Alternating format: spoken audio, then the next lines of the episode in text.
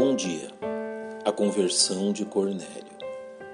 Entre as conversões a Cristo relatadas no Novo Testamento, a do centurião romano por nome Cornélio ocupa um lugar de relevante importância quanto à obra que Deus estava realizando em meio a seu povo.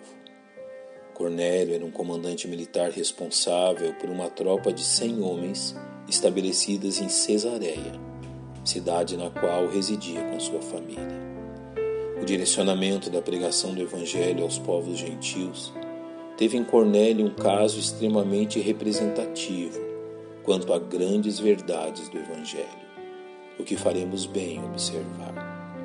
Primeiramente, a narração que encontramos no décimo capítulo do livro de Atos apresenta Cornélio como um homem devoto aos princípios que aprendera do judaísmo.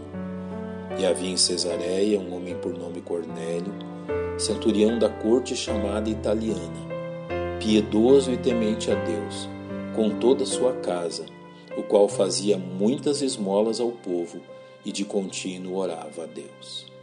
De origem pagã, Cornélio encontrou no judaísmo, do qual se tornou prosélito, um caminho diferente das demais religiões pagãs espalhadas pelo vasto Império Romano. Em seu relato dos acontecimentos que se deram quanto da conversão de Cornélio, o apóstolo Pedro reconheceu o sincero envolvimento do centurião com o judaísmo ao dizer que era homem justo e temente a Deus e que tem bom testemunho de toda a nação dos judeus.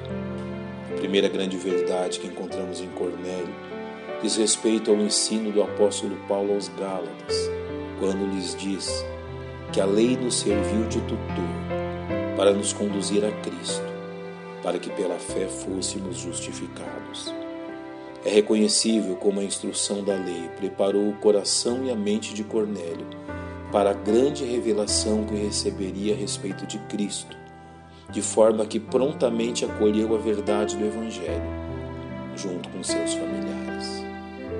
A conversão de Cornélio serviu também de importante marco na ainda infante igreja cristã quanto ao propósito de Deus para com eles.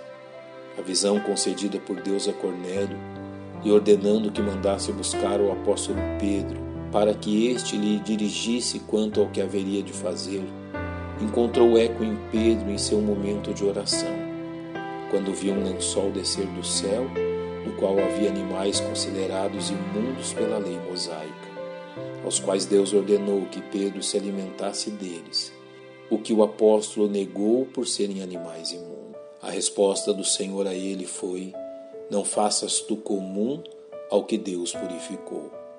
Uma clara referência aos povos gentios, aos quais o Evangelho haveria de alcançar. Também o resultado da pregação de Pedro a Cornélio e sua família demonstra este direcionamento de Deus, bem como a necessária mudança de mente por parte dos cristãos judeus que, ao contemplarem a ação do Espírito Santo, reconheceram esta verdade, como descrito no livro de Atos. E os fiéis que eram da circuncisão, todos quantos tinham vindo com Pedro, maravilharam-se de que o dom do Espírito Santo se derramasse também sobre os gentios. Tal fato confirma que Paulo havia escrito aos Efésios, demonstrando como o Evangelho uniria povos tão diferentes, porque ele é a nossa paz o qual de ambos os povos fez um, e derrubando a parede de separação que estava no meio, na sua carne desfez a inimizade, isto é, a lei dos mandamentos, que consistia em ordenanças, para criar em si mesmo dos dois um novo homem.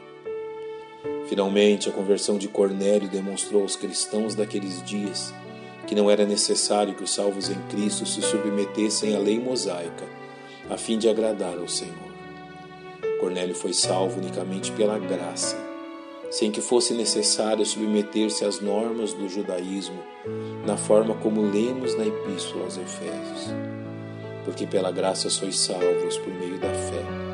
E isto não vem de vós, é dom de Deus. Não vem das obras, para que ninguém se glorie. Graças a Deus pela tão grande salvação concedida aos homens, independente de quem somos. Pai, nós te louvamos por Cristo, nosso Salvador, e pelo Evangelho que nos chamou das trevas à sua luz. No nome dele te agradecemos. Amém. Que Deus vos abençoe.